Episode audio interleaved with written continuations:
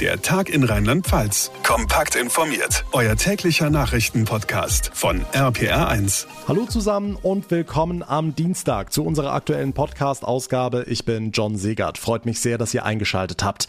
Es könnte ja alles so leicht und unbeschwert sein mit unseren zurückgewonnenen Freiheiten, wenn da nicht die Delta-Variante des Coronavirus wäre. Die beschäftigt Virologen und Politiker nun schon einige Zeit, insbesondere weil sie sich ja in Großbritannien so stark ausgebreitet hat. Aber wie groß ist der Delta-Anteil bei den Neuinfektionen bei uns in Rheinland-Pfalz? Wie sehen die Zahlen aus?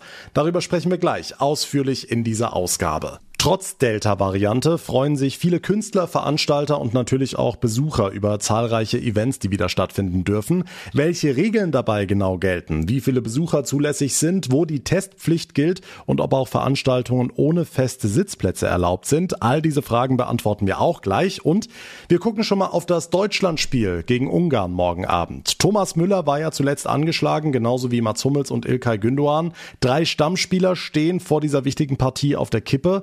Wer heute beim Training dabei war, morgen also auflaufen kann und wer passen muss, auch das gleich ausführlich nach den wichtigsten Themen vom heutigen Tag. Und wieder ein Zählerchen weniger auf der Inzidenzskala. Heute liegt der landesweite Wert in Rheinland-Pfalz bei nur noch 8,0. Doch während sich die einen über diese Entwicklung freuen und tief durchatmen, sorgen sich die anderen mehr und mehr vor der Delta-Variante des Coronavirus, die sich auch hierzulande mehr und mehr ausbreitet.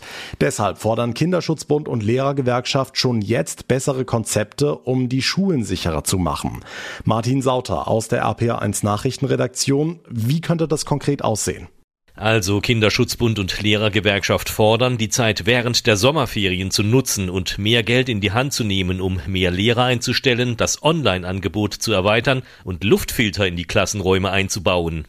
Die Delta-Variante ist auch in Deutschland auf dem Vormarsch und man sieht eben in anderen Ländern wie Großbritannien, da werden Lockerungen wieder zurückgenommen. Und wenn nicht jetzt etwas bei den Schulen gemacht wird, ist die Befürchtung, dass die Kinder am Ende bei einer möglichen vierten Welle im Herbst wieder darunter leiden werden.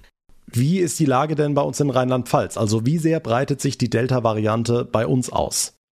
Wenn wir mal in den Bericht des Landesuntersuchungsamtes schauen, dann sehen wir, sie nimmt tendenziell zu. Insgesamt 30 Fälle in den letzten beiden Wochen. Aber noch nicht mal in jeder vierten Kommune wurden überhaupt Delta-Fälle gemeldet. Die meisten hatte Mainz mit 15. Das ist im Vergleich der Varianten untereinander schon ein Drittel. Um aber auch mal diesen Daueralarmismus zu brechen, wichtig ist auch immer der Blick auf die Gesamtinfektionen. In der Stadt Worms wurde beispielsweise in 50 Prozent aller Neuinfektionen die Delta-Variante nachgewiesen. Das klingt erstmal verdammt viel und sehr gefährlich. Allerdings gibt es in Worms auch nur zwei Fälle, heißt ein einziger nachgewiesener Fall in der ganzen Kommune.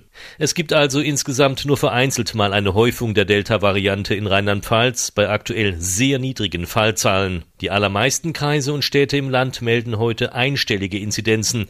Neustadt, Landau sowie die Kreise Trier-Saarburg und Kusel melden heute sogar einen Wert von null.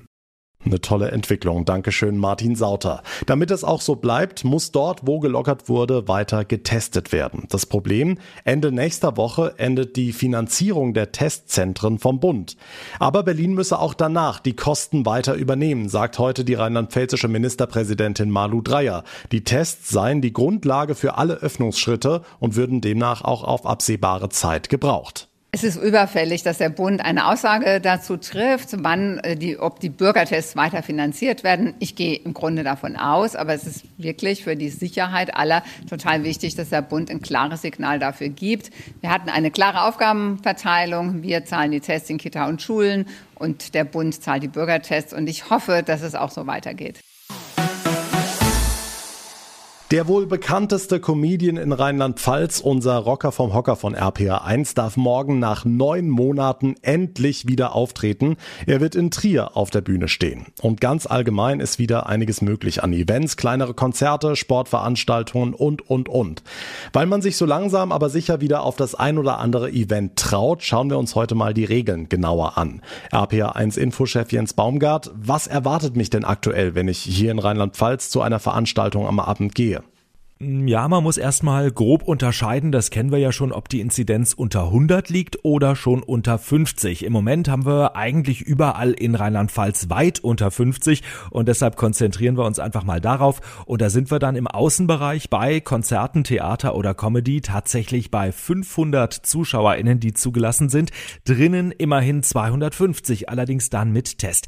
Ab dem 2. Juli, also in anderthalb Wochen, wird für die Innenveranstaltungen sogar noch mal ein bisschen mehr gelockert, dann dürfen bis 350 in eine Halle rein. Draußen bleibt's bei 500 maximal.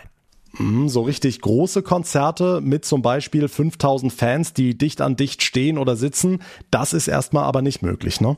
Nee, da ist die Politik doch noch vorsichtig. Also erstmal abwarten, wie sich jetzt vor allem die Delta-Variante weiterentwickelt. Wir kennen inzwischen mehrere Beispiele, neben Großbritannien auch Portugal oder auch Teile von Russland.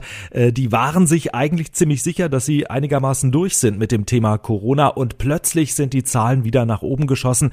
Ja, deshalb müssen sich äh, Fans von so richtig großen Konzerten noch ein bisschen gedulden. Ja, aber bei der Fußball-EM gelten diese Regeln dann wieder nicht. In München dürfen ja 14.000 Zuschauer rein, auch morgen wieder gegen Ungarn. Ja, das ist tatsächlich eine Sondersituation mit Sondergenehmigung, ob man das jetzt richtig findet oder nicht. Die Verantwortlichen äh, reden da auch gerne immer von Pilotprojekt, bei dem man eben Erfahrungen sammelt für weitere Großveranstaltungen. Also 14.000 entspricht etwa 20 Prozent Stadionauslastung, also jeder fünfte Platz ist in München besetzt, an der frischen Luft mit festen Sitzen und es gibt auch ein strenges Hygienekonzept, da wird zum Beispiel auch draußen getestet. Äh, das ist ja bei normalen Veranstaltungen draußen nicht nötig. Der Blick auf die Regeln für Veranstaltungen mit Jens Baumgart. Danke dir. Es geht also zwar wieder was, aber eben noch nicht so richtig. Die Veranstaltungsbranche leidet weiterhin unter den Einschränkungen und setzt deshalb heute Abend erneut ein Zeichen mit der Night of Light Alarmstufe Rot. Das deutsche Eck in Koblenz, der Nürburgring, das Schloss in Bad Bergzabern oder auch der Winzerkeller in Ingelheim werden deshalb heute Abend rot angestrahlt. RPA1-Reporterin Johanna Müßiger. Es ist die zweite Night of Light während der Krise. Auch das Schloss Ahrenfels in Bad Hönningen ist dabei.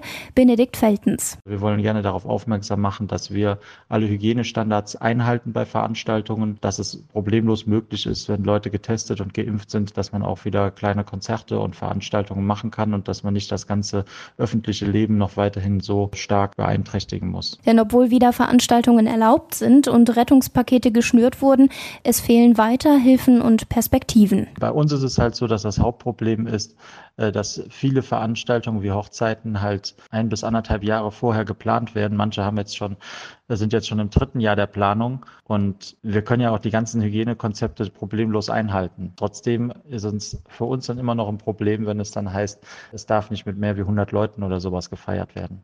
Und darunter leiden nicht nur die VeranstalterInnen, sondern auch viele kleinere Unternehmen und Selbstständige wie TontechnikerInnen und KünstlerInnen.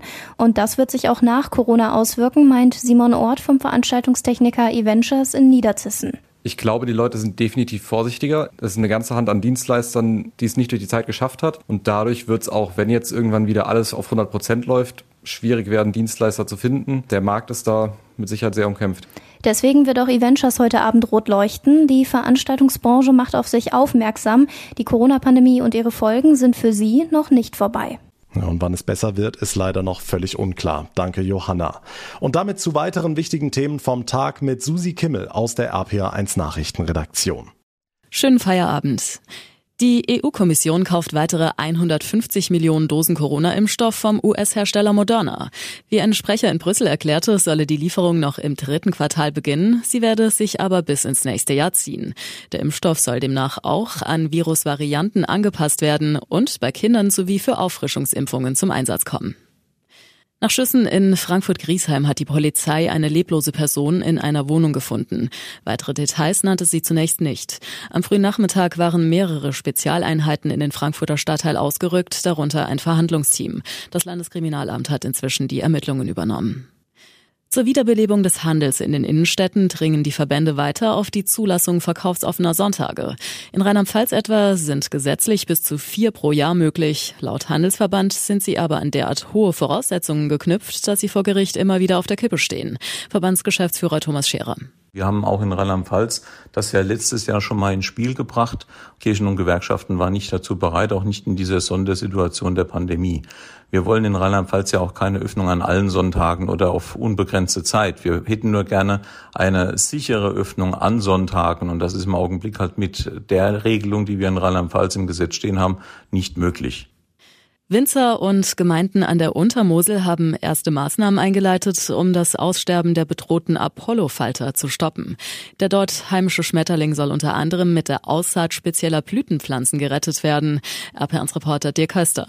Umweltministerin Anne Spiegel hat den Projektpartnern am Rosenberg zwischen Winningen und Kobern-Gondorf einen Förderscheck über fast 160.000 Euro übergeben. Der Bestand des an der Untermosel heimischen Apollo-Falters war im vergangenen Sommer auf nur noch rund 100 Exemplare geschrumpft.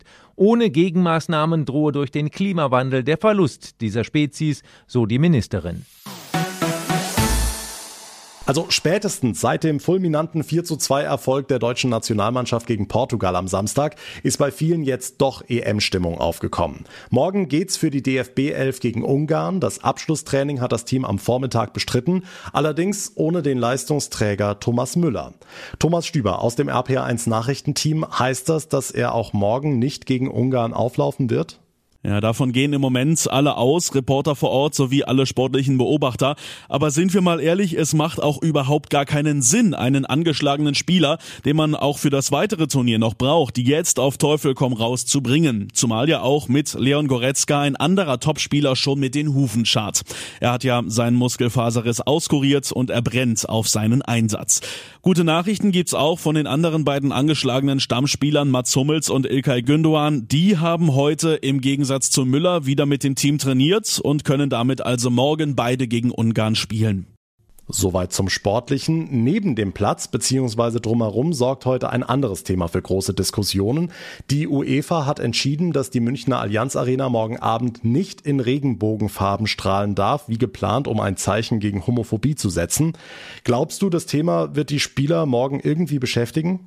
Nein, das kann ich mir nicht vorstellen, auch wenn sich die Jungs ja grundsätzlich schon mit dem Thema befassen, wie Leon Goretzka beispielsweise, der ja auch schon die Regenbogenfarben der Kapitänsbinde von Manuel Neuer als richtiges Zeichen gelobt hat. Ich bin einfach froh darüber und freue mich über jedes Zeichen, das gesetzt wird. Und es ist eigentlich auch ein schönes Zeichen, dass da halt auch mit vielfältigen Ideen aufmerksam gemacht wird.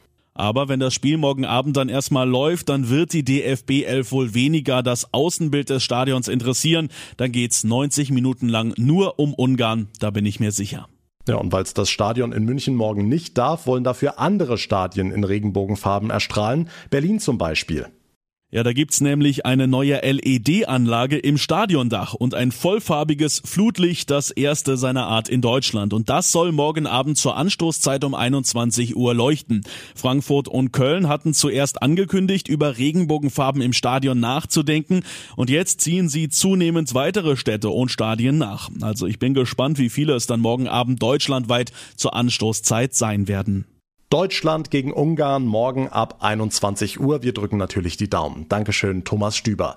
Und das war der Tag in Rheinland-Pfalz für heute. Wenn euch der Podcast gefällt, würde ich mich sehr freuen, wenn ihr uns eine kurze Bewertung bei Apple Podcasts hinterlassen würdet. Und wenn ihr uns folgt bzw. uns abonniert, dann bekommt ihr unser ausführliches Info-Update jeden Tag ganz automatisch. Mein Name ist John Segert. Ich bedanke mich ganz herzlich für eure Aufmerksamkeit, für euer Interesse. Wir hören uns dann morgen Nachmittag wieder. Bis dahin eine gute Zeit und vor allem bleibt gesund gesund. Der Tag in Rheinland-Pfalz, das Infomagazin, täglich auch bei RPR1. Jetzt abonnieren.